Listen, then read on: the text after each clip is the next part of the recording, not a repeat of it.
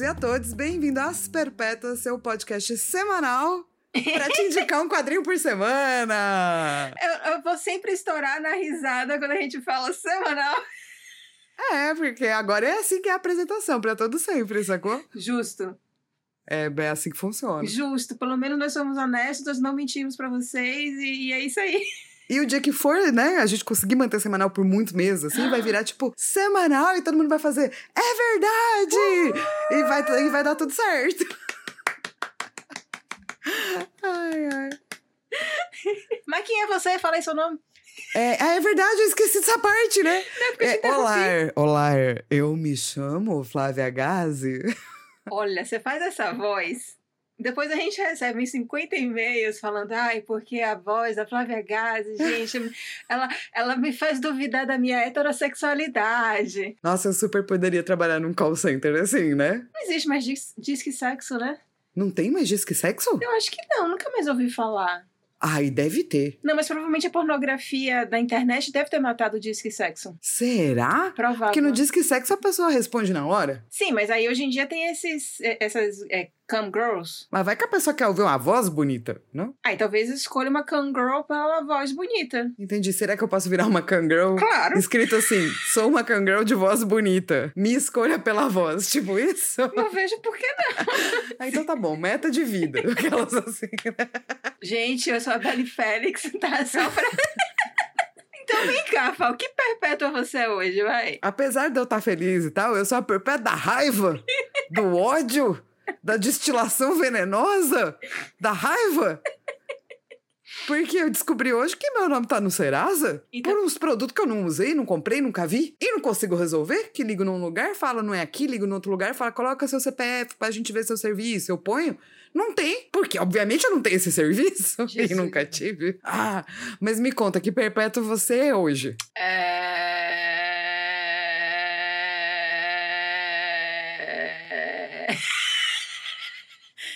É um ótimo perpétuo esse, o perpétuo do... É... eu só, acho que eu sou a perpétua de, nossa, que semana, mas ainda é terça-feira. Pode ser. Você é um meme. Isso. Perpétua memética. Mas é porque o meme é do. Tintim. É porque o meme é da quarta. Sim. Eu já tô na é, assim, é porque a gente, a É terça hoje, né? Hoje não é, é terça. Quarta. Hoje é quarta. Nossa, hoje é, é terça-feira. Mas não tá com cara de quarta, quinta? Tá, tá com cara de ano que vem já, sabe? Tá com cara de 2023. Quer dizer. Gostaríamos. Com vacina, inclusive. Exatamente. Com todo mundo Mas, vacinado, na verdade. É, e porque geralmente a gente grava de segunda e hoje é terça, então a gente tá embaralhada. Não, mas, tipo, independente disso, hoje que eu tava no meio você do trabalho. Você acordou e você falou, quarta-feira, vamos lá. Não, mas é porque acho que hoje aconteceu tanta coisa. Tipo, faltou energia. Faltou Teve uma mini queda, teve falta de, de internet. Eu consegui fechar duas coisas grandes que todo mês tem no meu trabalho, mas eu consegui fechar hoje. Então, quando eu terminei, eu fiz: caralho, hoje é terça-feira? Que absurdo! Que estranho. Inclusive, se você é, é, de São Paulo, manda um e-mail pra gente no asperpetuas.gmail.com uhum. pra dizer se tá tendo queda de luz na sua casa. Uhum. Porque a gente quer saber se o apagão já começou e ninguém tá contando pra nós. Uhum. Ou se não começou ainda. Mas vai, vai acontecer, viu, gente? Porque tá sem água nos bagulho. E se você não mora em São Paulo, também manda e-mail para asperpetuas.gmail.com pra falar com a gente também. É, pra dar oi. É. Inclusive, onde a pessoa encontra esse podcast? Quem quiser encontrar a gente, encontra no Spotify, no Apple Podcast, no Google Podcast, no Amazon Music e no Deezer. Se não tiver no seu agregador que você usa, avisa a gente pra gente ver o que, é que a gente pode fazer. Perfeito. E hoje a gente não tem e-mails. A gente não tem e-mails. O que a gente ficou, tipo, meio. A gente não entende muito bem o que é que faz vocês mandarem Mandarem e-mail. É. Porque tem vezes que a gente recebe um monte de e-mail. Manda um e-mail pra gente dizendo o que faz você mandar e-mail. asperpetuas.gmail.com Perfeito. E também conseguem achar a gente no nosso site. Qual é o nosso site, Val? O nosso site é asperpetuas.podbean.com e o bom do site é que a gente coloca lá todos os links que a gente vai falar aqui Uhum. e também links pra você comprar a HQ da semana. Isso. Inclusive, você assistiu o link que eu coloquei semana passada? Assi- o do, do coisa? Aham. Assisti seu link. Aquela mulher não, não tem uma imponência? A- é? Gente, quando ela aparece, fica tipo. E aí depois Apareceu, que né? que ela é da Blackpink, que tipo assim, Blackpink todo mundo ama, você fica tipo, ah, por isso que todo mundo gosta da Lisa, entendi. Tá explicado. Tá explicado super. Inclusive, se você não perdeu, se você perdeu essa conversa, é porque você não foi no nosso site. Pois é. E clicou nos links. Daí você vai lá, clica, você vai entender o que, que a gente tá falando. Isso. E não E manda e-mail pra gente, arrogasgmperpets.com. What? arrogasgmperpets.com. I don't understand. Vai dizer se você achou a mulher imponente. E também não esquece de piramidar a gente. E se você usa o Apple Podcast, também seria muito bom, muito bom mesmo, se você desse cinco estrelas pra gente, porque isso ajuda que a gente apareça nas buscas. E se você ouvir no Spotify, que você assine. Mas piramida aí também, espalha pra família, espalha, espalha pras pessoas. A gente fala de quadrinhos, mas a gente não fala. A gente fala diferente de quadrinhos, né? A gente tem uma conversa, como as pessoas têm comentado, né? Uma conversa entre amigas, é uma conversa diferente, vai. E a gente fala de quadrinhos que são realmente muito legais Uhum, e talvez pra, pra não sejam óbvios pra todo mundo, uhum. né? O que eu acho que é bacana. Só pra vocês saberem, gente, a gente já tá quase atingindo a marca dos 8 mil downloads. Car- Caralho. né? Que para um podcast de quadrinho é muito bacana, então a gente fica muito feliz. Uhum. Porém, por outro lado, vamos bater os outros podcasts aí. O Isso. Roder tem o quê? Uma média de 90 mil downloads no mês. Cara, Vamos bater essa meta aí. Fiquei feliz que a gente tem 8 mil, porque. Ao todo, tá? Não é por mês. Não, mas mesmo assim, tipo, se o, o Odo que já existe há muitos anos, que é com a Mikan, com a você, que era com a Carol, e que é de um troço super famoso, sabe? Tipo, fiquei felizinha. Sim. Gostei. Não, eu, eu, eu gosto, né? As perpétuas para o futuro. Uhum. Av- avante, ao infinito e além. Yuhu! Não, gente, ainda não acabou, não, desculpa. Fica dando essas mensagens aí misturadas. Hoje a gente vai falar de uma HQ que acabou de chegar no Brasil, Uhum. mas que deveria estar aqui há muito tempo, né? Sim, mas eu gosto do timing dela ter chegado também agora. Porque, assim, 2021 tá sendo um ano com muitos lançamentos. 2020, 2021 é muito bizarro, porque a gente tá passando por uma crise econômica fodida. A gente tá passando por uma pandemia. Sabe, tipo, era para o mundo estar desmoronando, mas as editoras de quadrinhos do Brasil estão investindo em títulos de altíssima qualidade. Sim. E é surreal como a gente tá tendo lançamentos incríveis. Incríveis, né? Incríveis. A, a gente não tá dando conta, inclusive, de. Se a gente fosse fazer review de lançamentos que a gente aprova e Uhum. gostaria que você lesse, a gente não daria conta. Não, é, teria que De um ser... por semana. É, teria que ser 365 HQs. É, teria que ser, tipo, pelo menos, pode, sei lá, dois podcasts na semana, assim, sabe?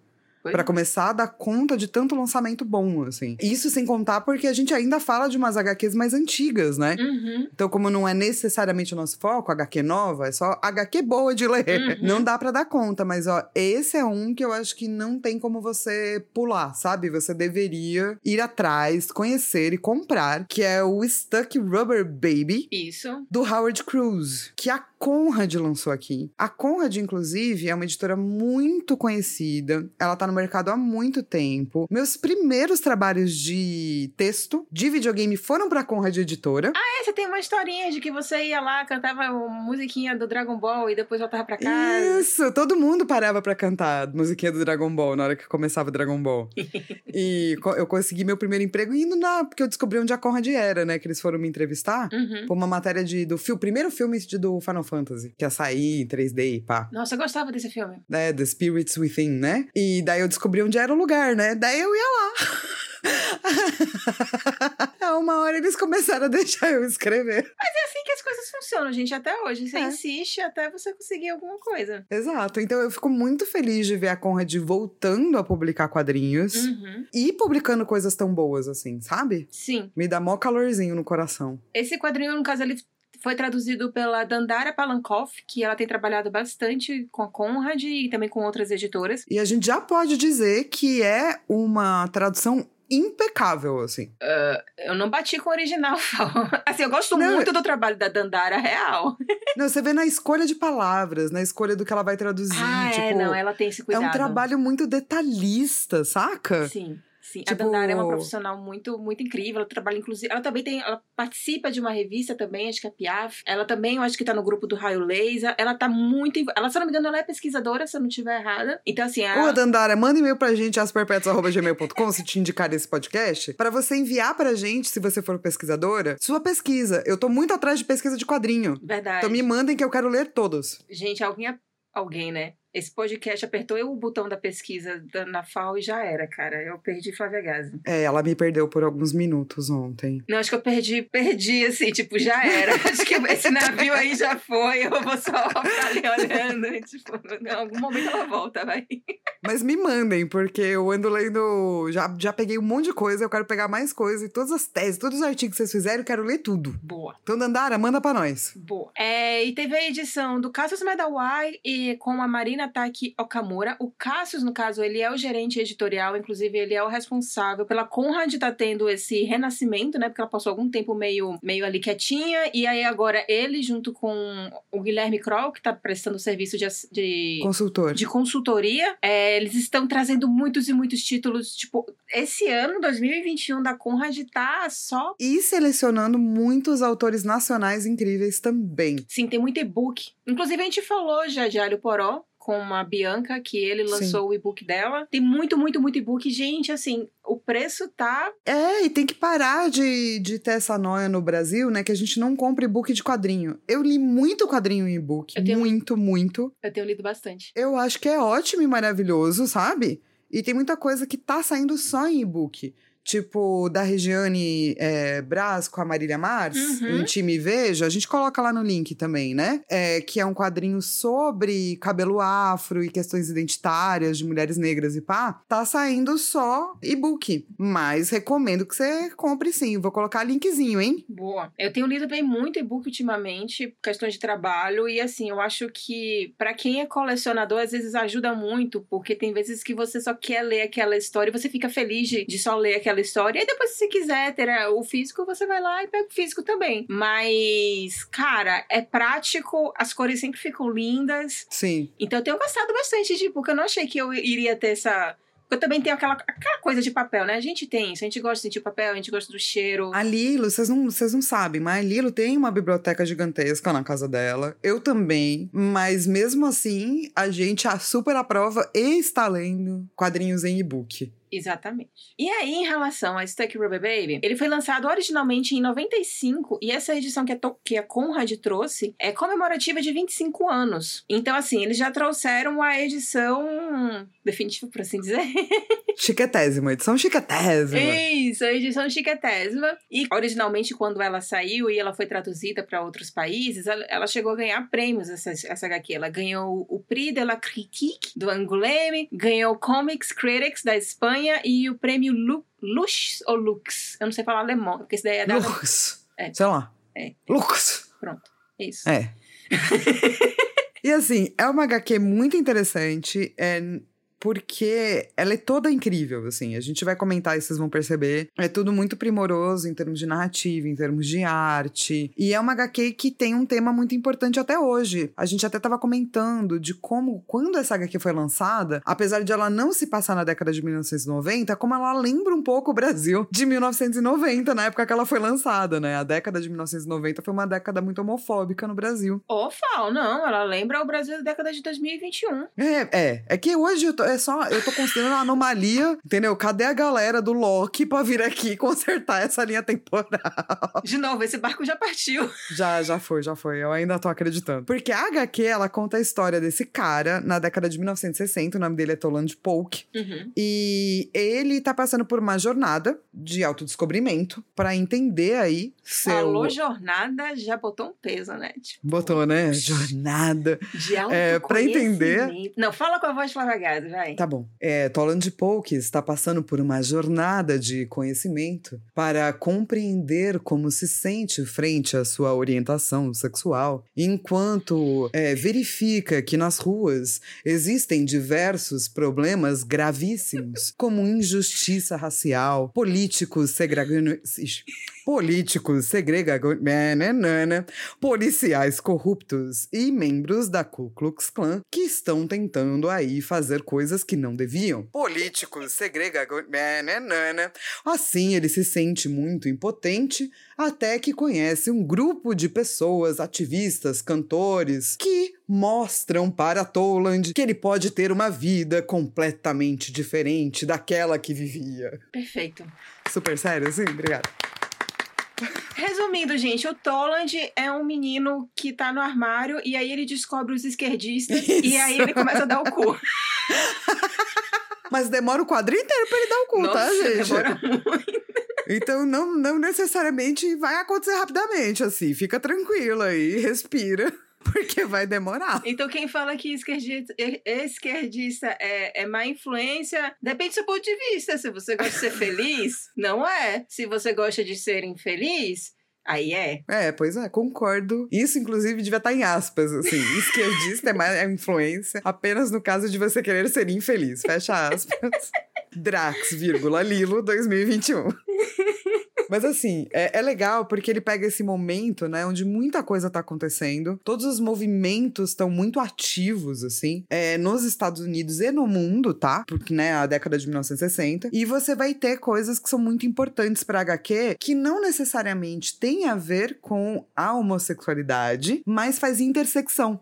O que é muito legal. Toda vez que perguntam o que, é feminismo interseccional, o que que é, por que que se tem que... É, é isso. Tipo, essas questões de minoria, elas geralmente vêm juntas. E o quadrinho faz um bom trabalho, né? Em mostrar isso. É, então, é legal porque assim, esse quadrinho também ele é muito rico em, em extras, e aí tem um texto do próprio autor que ele, ele fala da revolta dele, de como, obviamente que isso iria acontecer, vai, de como a mídia transformou a década de 60 em simplesmente uma década dos hippies, em que as pessoas eram paz e amor e coisas do gênero, mas não, a década de 60, principalmente acho que com recorte aqui dos Estados Unidos, foi uma década de revolta, foi uma década de contestação, foi uma década de processo, que teve muitas brigas de formas diferentes, tanto questões raciais quanto é, questões de gênero. Se a gente consegue ter um feminismo como a gente tem hoje, é por causa da década de 60. Se a gente consegue ter uma luta racial como a de hoje, é reflexo também da década de 60. Tudo isso daí vem muito forte da década de 60. Então não foi só hippie, não foi só Woodstock, foi muito mais do que é isso. E não foi paz e amor. Foi faca Não foi paz e amor, não foi, foi paz e amor. caveira demais. É, então, porque quando a HQ começa a tratar, né, o racismo nessa época, existe uma questão muito iminente que é a KKK, Uhum. que não dava as caras tão abertamente fazia um tempo, né? De-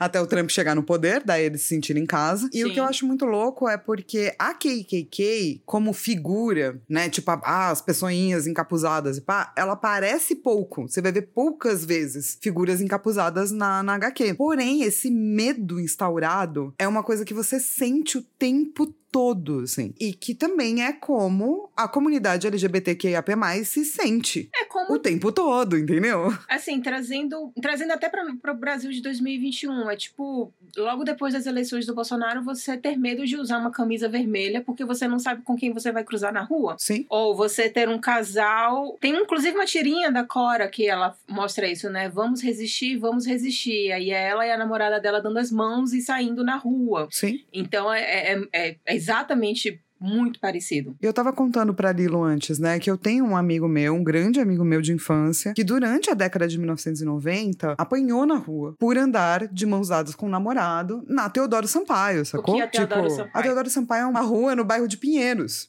Bairro de Pinheiros, o que é? O bairro de Pinheiros é como se fosse um bairro bem classe média, assim, de São Paulo, que tem umas partes bem ricas, umas partes mais classe média. Ele tava numa parte mais classe média. É bem branca também. Bem branco, ele é asiático, então é, ele não, né, sofreria necessariamente. Tipo, não era um cara preto, que eu acho que seria ainda pior, entende? Sim, verdade. Ou com, né, traços bem retintos, assim. Mas ele é asiático e ele apanhou nesse bairro de classe média, que era onde ele morava e estudava. Nossa.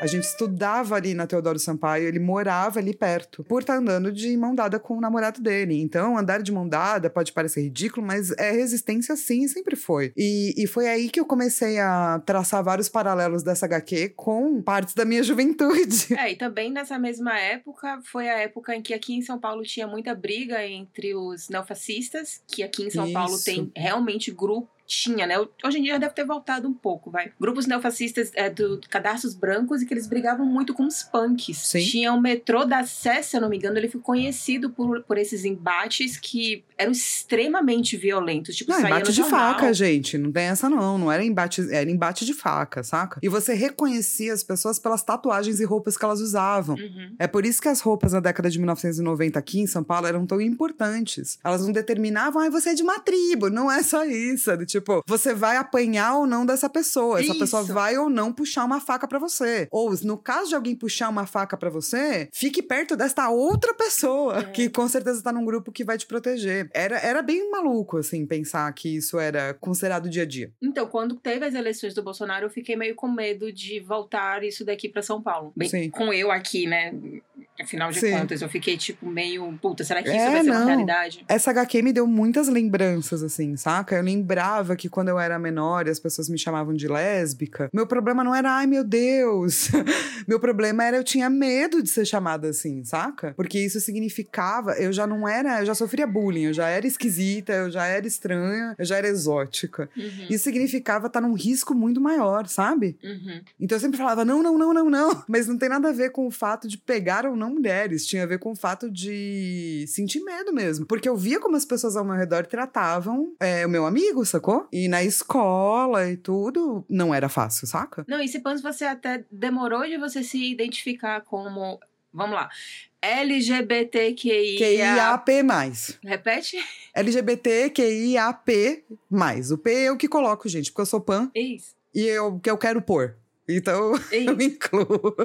É porque isso foi Não. uma, uma outra conversa que a gente teve também sobre a, a sopa de letrinhas, né? Que a gente não sabe. O básico é o LGBT, mas aí cada um vai falar como bem entender e com a fala a gente vai botar o P do pan, que ela é pan. É. Então, se Mas pan. com certeza, com certeza. Tipo, eu demorei tanto porque eu não queria ser mais esquisita do que eu já era. Eu já não era bonita, eu era considerada feia. Meu Deus. Feia, esquisita. Daí eu era considerada não convencional, é nerd, CDF. Tipo, eu já não queria mais um treco, entendeu? Claro. Então eu demorei bastante, assim, pra entender, pra ter a liberdade para. Olha o que um período de repressão pode fazer na vida de uma pessoa, sabe? Anos e décadas, pra você poder se entender e ter a liberdade de ser quem você é, assim. Então eu super entendo atos de resistência como coisas que às vezes a gente acha que nem são, sabe? Uhum. Tipo, teve uma vez que. Teve um dia que a Mi foi. A Mikan, né? Foi no Twitter é, falar que ela era bi. Uhum. Mega ato de resistência, saca? Eu achei tão bonitinho porque ela falou do, do, do meme que todo mundo usou e todo mundo que usou o meme falando eu não sou lésbica, eu sou apenas legal. Depois você descobriu o bi. Ela disse é uma maldição isso daqui. Todo mundo que usar, depois vai se entender como bi. Exatamente, tá ali no espectro, né? Bi ou pan. É. É, total, total, total. E eu acho que isso também é, tipo, super ato de resistência, assim. Uhum. É que depois do Howard Cruz, você vai ter gente muito incrível falando também de questões assim, como é o caso da Alison Bechdel, que fala, né, nessa HQ, inclusive, né, tem texto dela e pá. E ela é que é responsável por o teste Bechdel, pra você ver se tem representatividade feminina, responsável por falar de lésbicas e falar muito da vida dela. Ela tem umas HQs fodas que um dia vão parar aqui, com certeza, assim. É, dando uma situada, Howard Cruz, ele, ele é um nome muito forte para quadrinhos LGBT. LGBT+, eu vou dar uma resumida. Porque ele, ele sempre teve uma produção no, no Comics com X, né? Que são as HQs independentes, voltadas para o público gay. É, inclusive o, o Comics Gay, que, que é um título, que é uma série que ele realizava. Então, assim, o nome dele já é muito forte nessa área. E aqui em Stack Rubber Baby, ele fez uma espécie de... Uma, uma ficção baseada em fatos reais. Então, ao mesmo tempo em que tem algumas coisas que tá ali na história dele, também algumas outras coisas ele saiu inventando. Então, por exemplo, a própria a cidade onde se passa essa história não existe, mas ela é baseada no Alabama. né, Onde ele cresceu, né? Ele é um garoto sulista que cresceu no Alabama e que ele é um cara completamente comum. Ele é um cara assim que qualquer pessoa, sabe, ele não tem nada de destaque. Ele não é super bonito, ele não é super gostoso, ele não toca violão, ele não canta bem, ele não faz poema, ele não é super inteligente. Então assim, é a pessoa mais básica possível. E é engraçado que na década de 60 nos Estados Unidos, você ainda podia, tipo, terminar a escola e ah, vou só arranjar um emprego, ficar Que é o que trabalhando. ele faz, né? É, não, é é porque eu lembrei agora da, da questão Simpson, Sim. que hoje que naquela época dos Simpsons surgiram, o Homer, ele conseguia sustentar uma família de três filhos com uma boa casa, no subúrbio, tudo mais, com um trabalho completamente okzão. E que hoje em dia isso é economicamente impossível. Você tendo apenas o seu primeiro, eh, segundo grau completo, arranjar um trampo e conseguir sustentar uma família de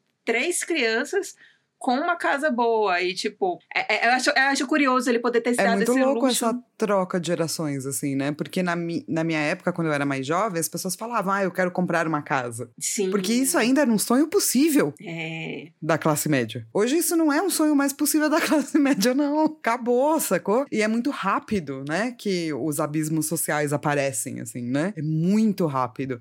Porque pensa que era uma coisa de, sei lá, 20 anos atrás, 25 anos atrás. As pessoas falavam, não, quando eu crescer eu quero ter a minha casa. Hoje em dia, Não. eu duvido que o jovem pense assim, entendeu? Porque ele vai gastar o quê? 3 milhão? 2 milhão? Putz, 1 pra milhãozinho? Não, pra comprar uma casa aqui em São Paulo depender entre 500 a 1 milhão. Em São Então, Paulo, vai. Em São Paulo. Mas é isso, né? Tipo, os 500 também é um apartamento super pequeno. Então não é que se essa pessoa decidir que vai ter família, também não cabe nesse apartamento, entendeu? Depende do bairro. Tem bairros, tem bairro que você consegue achar um de 400, 500. Tipo, no centro você acha? No centrão. Centro, tipo um Santa Cecília da vida, você acha? Aí Santa Cecília é um bairro legal pra morar. Tem um monte de hipster. Todo É. mundo gosta de planta. Ei!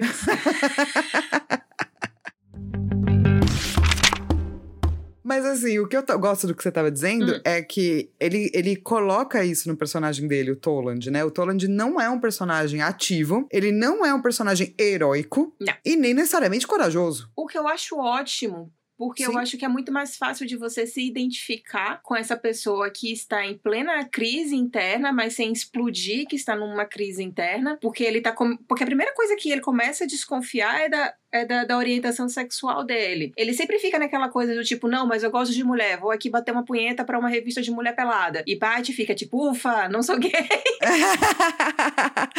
o que eu gosto é que, é, porque ele não é assim, ele, sei lá, é um período da vida do cara que o cara tá fazendo muita merda. Que todo Você- mundo faz aos 20 e poucos, vai. Exato! Mas você, eu achei muito corajoso, entendeu? Aham. Porque não é que ele vira mega heróico também. Não é que ele, saca? Não. É uma história de uma pessoa tentando se encontrar no meio de um monte de merda rolando, sabe? E, e, e, assim, ele Acabou. não.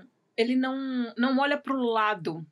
Assim, ele começa a ver essa mudança que tá tendo dentro dele, aí ele começa a conhecer um cara que é gay, e aí esse cara que é gay, que é o Semi, que é grande amigo do, de dois amigos dele que ele tem, que é um casal, que são. Que é um casal meio tipo, ah, abre a casa, a galera mora lá, faz convescotes pra, pro pessoal beber e conversar de livros e coisas que estão rolando. É a Mavis e o Riley, se eu não me engano, que eles têm uma casa que chama de, tipo, Willeria. E aí a Mavis, ela tem esse, esse melhor amigo que é o Sammy. E, tipo, eles super abraçam o Sammy. Então, o Toland, ele já vê que, tipo assim, ah, ok, tem esse cara aqui que as pessoas super aceitam e é um cara legal e massa. Aí o Sammy começa a levar ele pras festinhas, pra conhecer essas outras pessoas. Então, ele começa a andar com mais pessoas pretas. E aí ele começa a ver o racismo que vai existir, esse outro universo que ele nunca teve muito contato. Ele teve um mínimo de contato, mas ele nunca entendeu que aquilo ali era racismo, até que tem uma hora que ele conhecendo pessoas pretas, as pessoas pretas chegam e falam assim: isso é racismo,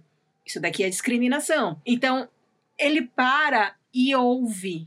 E observa, pega uma cervejinha, continua observando e pensando e refletindo sobre aquilo ali. Ele não foge. Isso há de se falar de Toland. Toland é um cara que, por dentro, tá borbulhando, por mais que por Sim. fora não. Então ele é uma pessoa que escuta. E isso é uma qualidade muito rara. Eu acho, pra uma pessoa que tá sendo apre- apresentada pra um universo novo, né? É Verdade. claro que, assim, ele entende que ele talvez seja gay e ele tá indo conhecer pessoas LGBTQIA+, então legal. E daí também tem outros tipos de diversidade, inclusive racial. Então ele também tá aberto pra ouvir, né? Aham. Mas ele é uma pessoa que escuta. Tipo, em vez de primeiro julgar, Uhum. ele primeiro escuta. E fica lá pra ver a da colé. Vai Maturando, maturando. se ele vai gostando, ele vai ficar. E assim, ele termina sendo um- aquele cara que inicialmente ele é flexível para os dois lados, porque ele também convivia nos ambientes que eram mais tradicionais.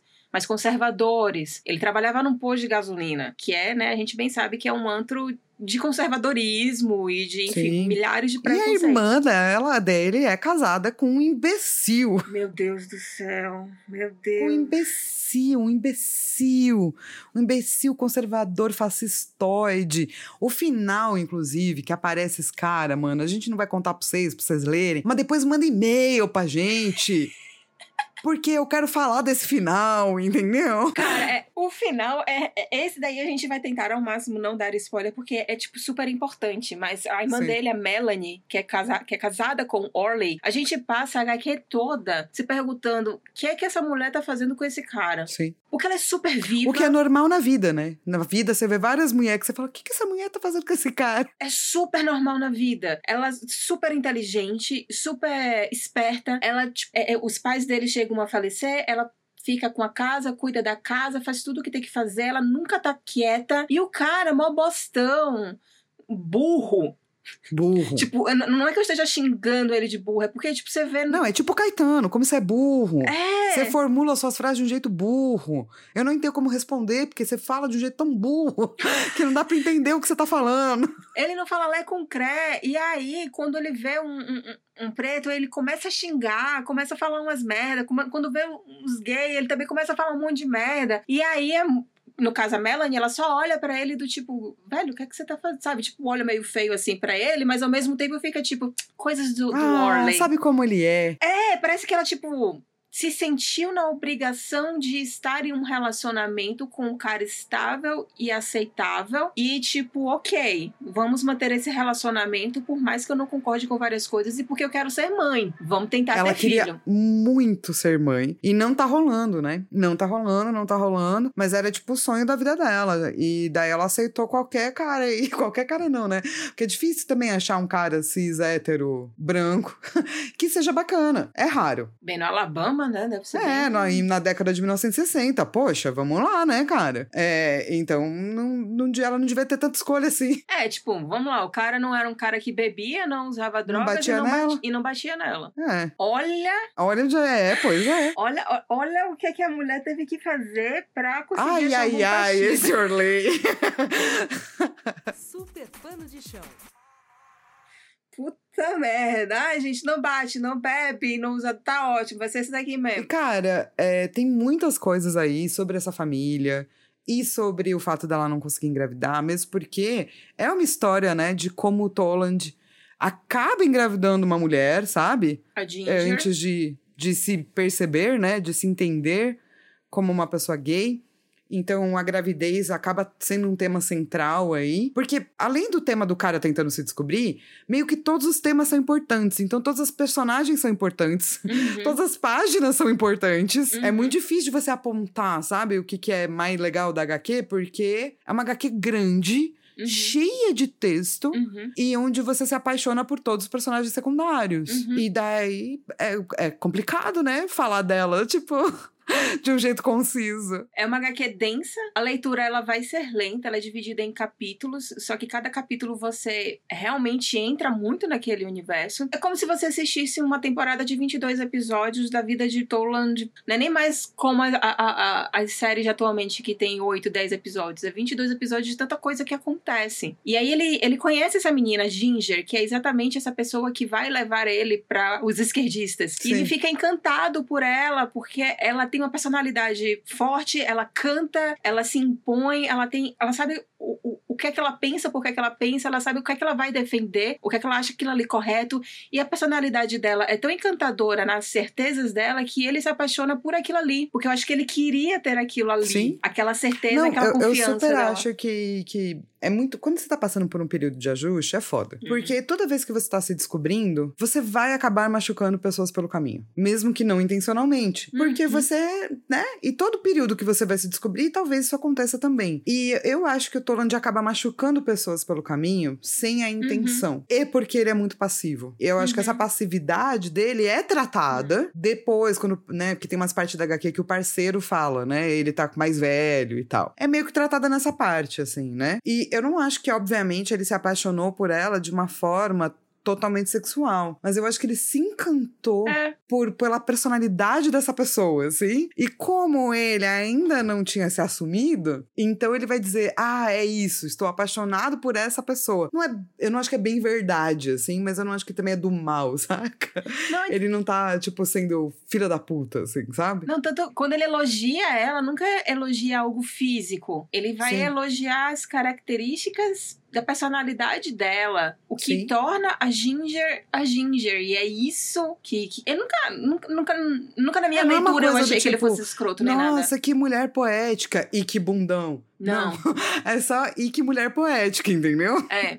Então é isso, é real. Eu não acho que ele foi intencionalmente malvado com ela. Mas, obviamente.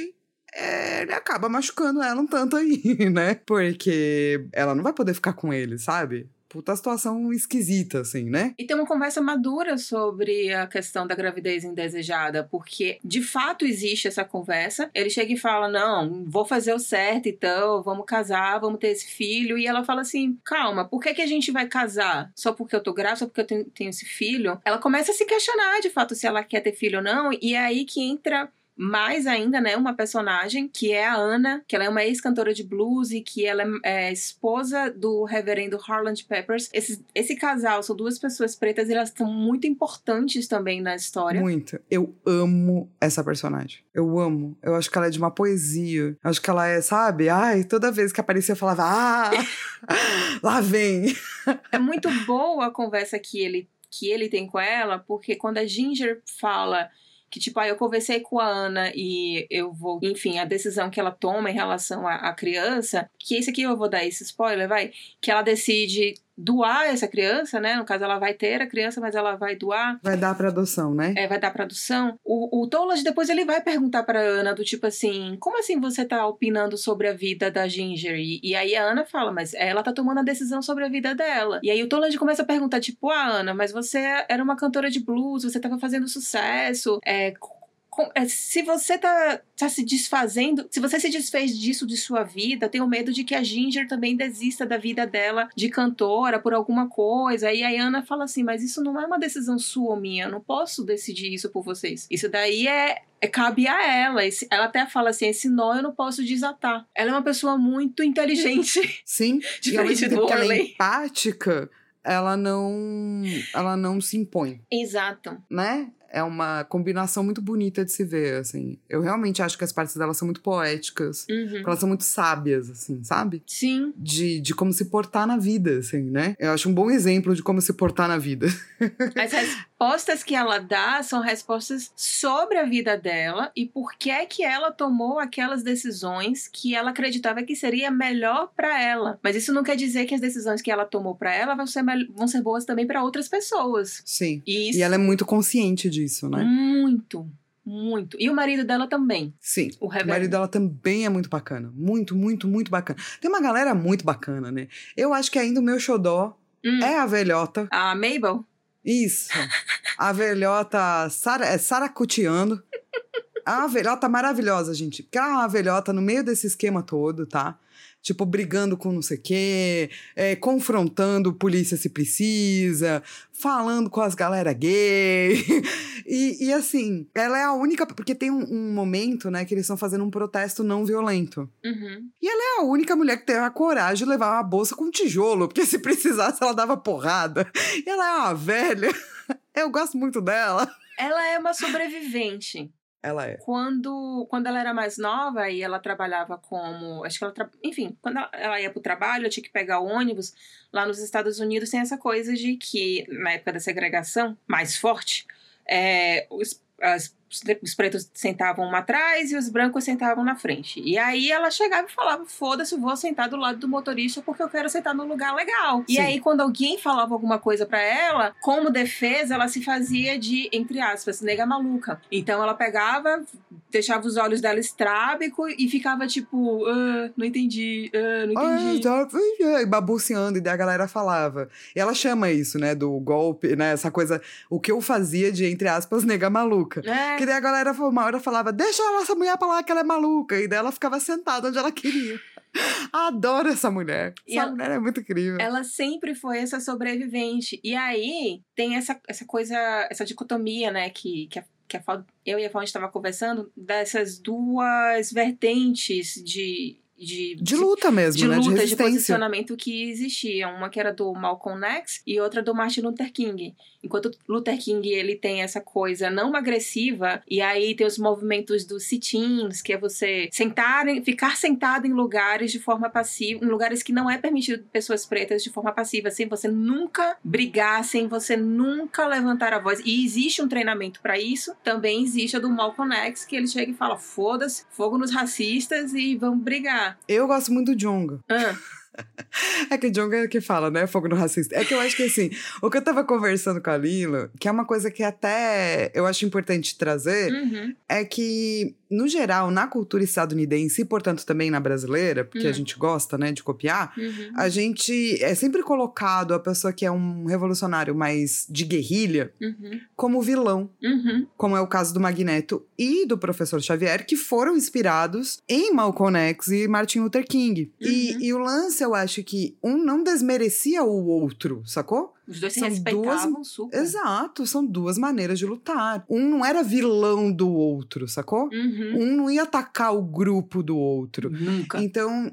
é, e não é que eu tô dizendo que eu não gosto do, de Magneto Professor X, não é isso. É que eu acho que ao longo da cultura, a gente foi colocando pessoas que são mais ativas, guerrilheiros, como vilões. Uhum. E isso não é verdade. E eu gosto muito que na hora dos sit-ins tem um cachorro que ia morder essa velhota, ela tá com o tijolo na bolsa e ela dá na força do cachorro, entendeu? Uhum. Tá certa ela.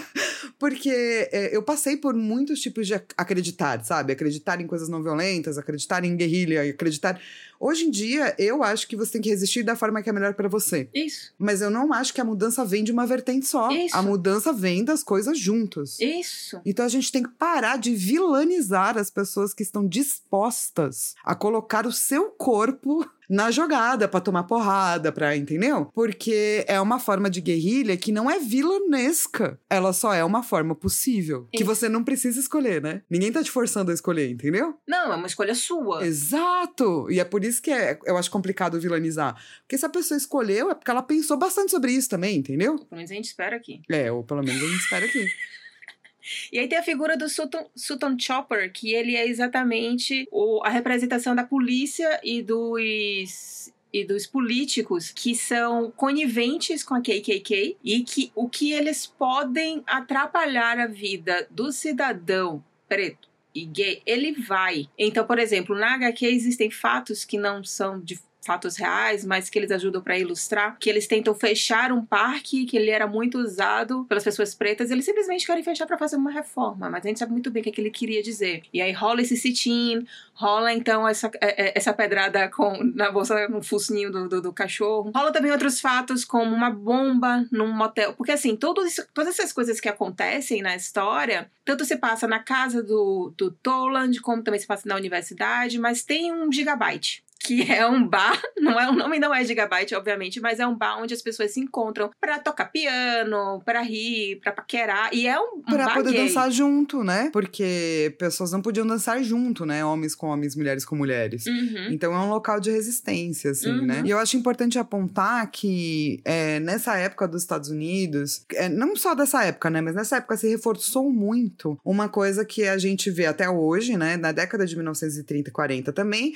nessa década voltou-se a se reforçar, que é toda briga que é é, especialmente trans ou de minorias ainda mais marginalizadas dentro das siglas, né, LGBTQIAP+, e toda a militância preta, elas estão associadas a socialismo, então elas são anti-humanidade, porque elas são comunistas, e tinha toda uma briga anticomunista, especialmente que, né, guerra do Vietnã, blá, blá, blá, blá, blá, blá. Então, muitos, muitos, muitas pessoas que eram apenas, sei lá, gays, e às vezes até um, a pessoa gay de centro, era considerada subversiva e comunista. Nossa, e, e agora que você tá falando isso, parando pra pensar, não existe uma menção é, política econômica, só, assim, uma menção política, obviamente que existe, né? Essa HQ é toda política, mas não existe uma menção sobre comunismo, socialismo, sabe? Não existe. Sim, sim, Liberalismo. sim. E eu acho muito interessante que ele vai colocar é, tudo isso e ele não vai discutir isso. Parece quase uma forma de protesto, sabe? Tipo, Ou talvez uma questão também de não é sobre isso, mas é sobre isso. é, interessante, né? Muito.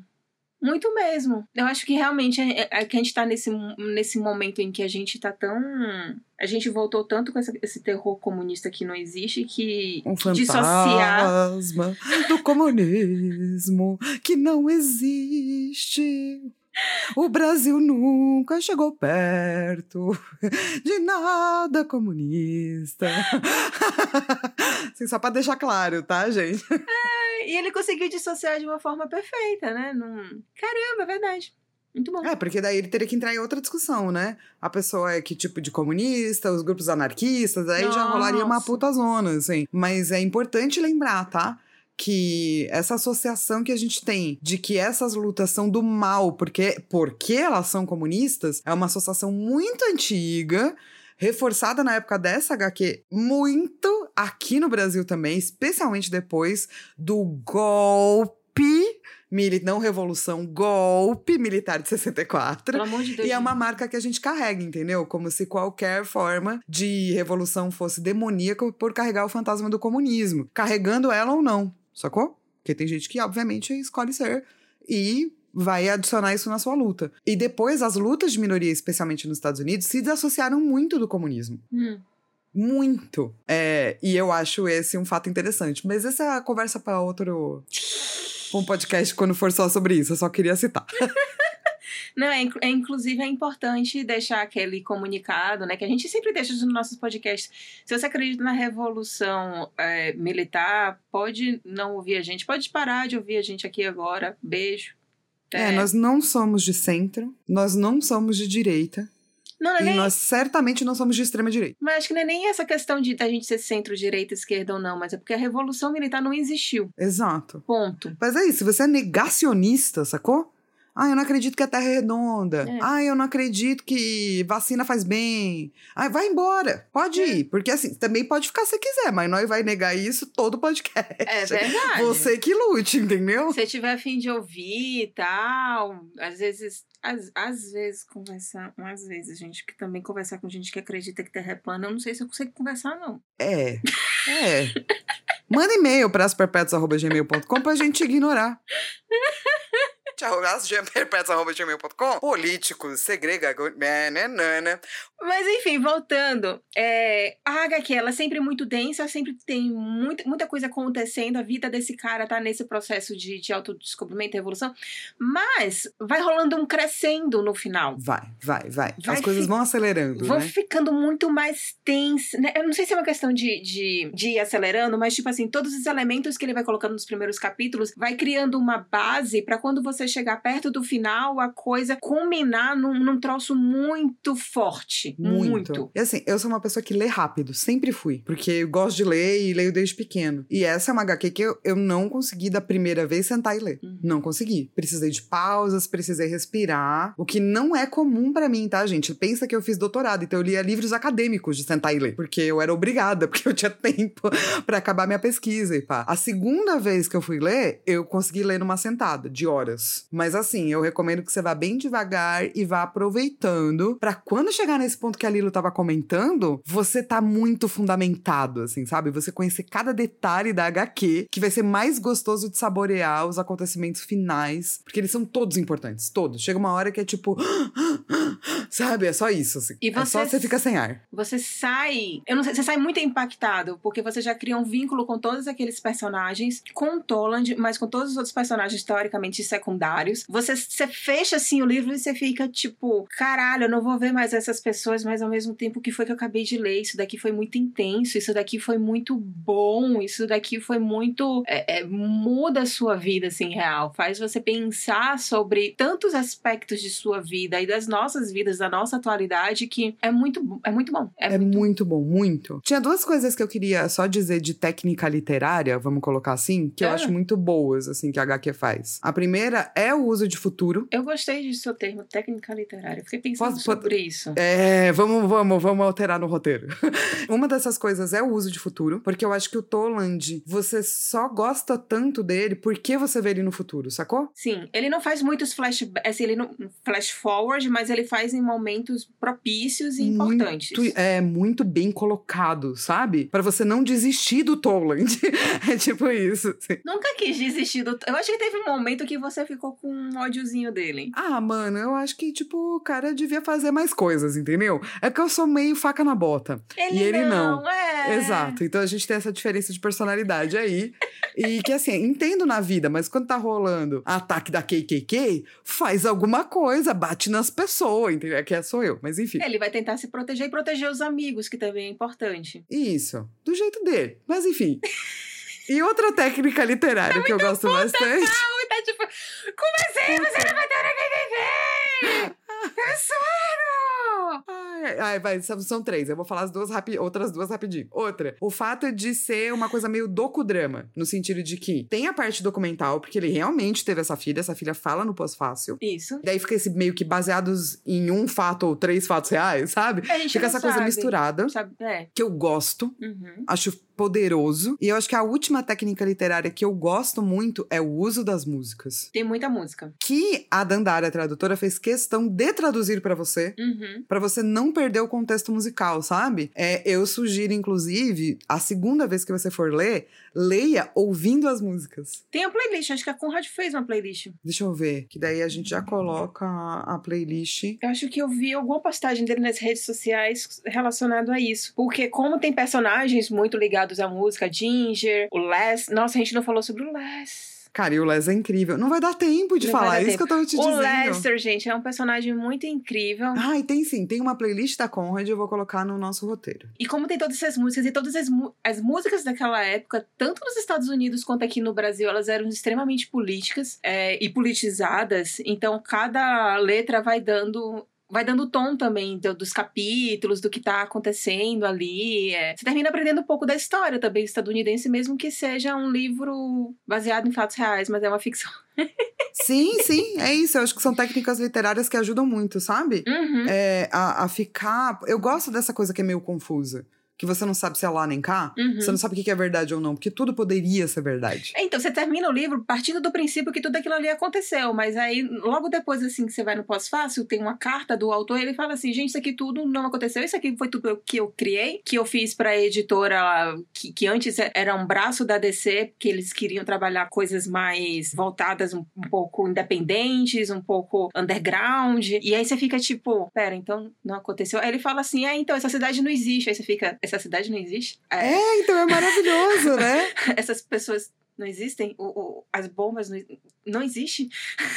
Sim. Dá uma tela é, é uma, é uma dramatização documental mesmo, assim, né? Você entende que mesmo que os fatos não sejam 100% verdade, eles são verdade, eles têm sua verdade. Uhum. E eu acho que tem essa coisa daí, já levando meio pra arte, assim, que a arte é inteira preta e branca. Uhum. Sem cinza, quando a história é muito cinzenta. Uhum. Gosto.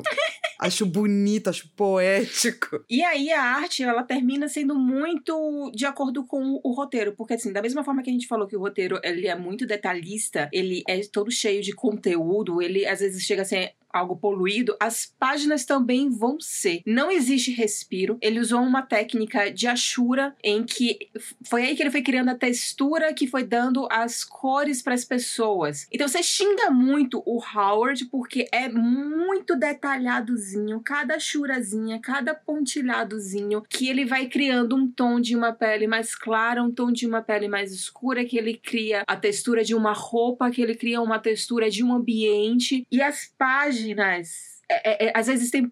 É, é, olha, são vários quadros juntos, então é um quadro grande, mas praticamente não tem espaço em branco. E o que tiver de espaço em branco vai ter ali um balão ou um recordatório com texto. Então, assim, não tem espaço. Só que isso não deixa você com a sensação de claustrofóbica. Muito pelo contrário, isso daí cria uma imersão maior, que você se sente vendo todos os detalhes das coisas que estão acontecendo ali. E eu acho que também por isso, além do texto, né, ter essa leitura mais lenta, o fato de você olhar pausadamente a arte, porque você fica, puta que pariu, isso aqui é muito bonito, cara. Sim, sim, e é muito bonito. E é tipo, é, realmente enche os seus olhos. E não enche seus olhos só porque não tem respiro. Enche seus olhos porque é incrível. É impactante. A gente até tava falando do Minha Coisa Favorita é Monstro, Uhum, né? Que é uma outra HQ que você precisa muito ter na sua vida. uhum. Que é uma técnica parecida, né? Que você fala, eu não acredito que essa pessoa usou só a caneta Bic. Uhum. E é isso, você olha pra esse mundo que ele criou e você fala, eu não acredito que a pessoa criou esse mundo apenas com preto. Apenas com uma caneta, entendeu? Nanquim preto, um treco preto. O, re... o branco já tá lá, né?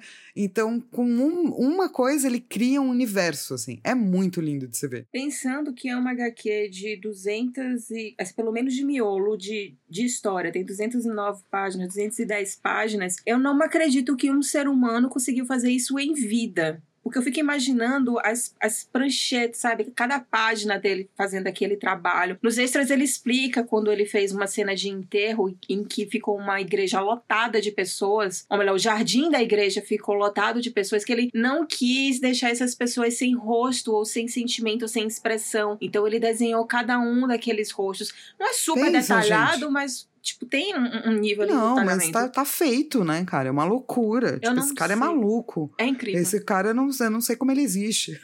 e ele fez tudo isso e não morreu, gente. Né? Ele tipo, morreu enquanto tava depois. fazendo. É, não é loucura isso aí? Isso aí é que é inspiração de vida. E assim, o, o traço dele, ele é um pouco meio cartoon, ele é um pouco realista, ele tá ali um, um, na, naquele meio do caminho. E os rostos, assim, cada traço, ele é muito bem definido. É, o formato da boca, o formato do nariz, os olhos. Tem um troço meio engraçado que todo mundo parece que tem uma cabeça meio grande e o, o, e o resto do, do rosto é E menor. uma coisa meio redonda, né? É todo mundo muito arredondado. Todo mundo super arredondado e tem um O que certa... eu achei uma coisa meio. até sexy, sacou? Do, em vez de você fazer coisas bem quadradas, tipo de super-herói de dureza, você tem sempre figuras arredondadas, assim, né? Eu achei uma coisa humana, sabe? É humano e tem uma certa musicalidade também nesses traços deles. Principalmente acho que o Les, o Les ele tem uma boca meio musical. A Ginger ela tem um corpo meio musical, não tanto o rosto. Então ele vai dando essas feições que é difícil você botar esse tipo de expressão e esse tipo de conteúdo no seu traço. E o cara manja. Além de que a edição tá muito legal. A edição, cara, tem o prefácio da Alison Bechdel, que a gente uma hora vai falar aqui, com certeza. Ela é extremamente importante. Uhum. Tem um monte de extra. Uhum, tem muito até bom. carta da filha dele, saca? Tão lindo. que, que deu pra adoção. É muito bacana de ler. Recomendo, começa pelo prefácio mesmo, não perde o prefácio. E vai ler até a última, né, carta, a última colocação, assim. Você vai tomar um susto com o prefácio porque é textão, mas leia. Não pula Sim. prefácio, gente. É Não pula importante. prefácio. As pessoas que estão no prefácio foram escolhidas a dedo Uhum. fazer aquele prefácio. Tem um porquê aquele prefácio existir. E a, a edição mesmo tá muito bem cuidada, né, em termos de gráfico, né? De escolha de papel e pá, né? Sim, então eu gostei bastante. Eles fizeram no formato com capa dura, eles botaram uma aplicação de verniz é, nessa capa, eles usaram um offset, um offset branco, então isso aí terminou dando mais destaque ainda para o preto. É, eu, eu gostei muito. Da, a- as folhas de guardas também, eles usaram tipo, como se fo- o, é, o traço, como se fosse o. Eu tô querendo falar o termo de, de, de moda, mas rascunho. Eles usaram os rascunhos do, da arte, então assim, ficou uma edição muito caprichada, cara.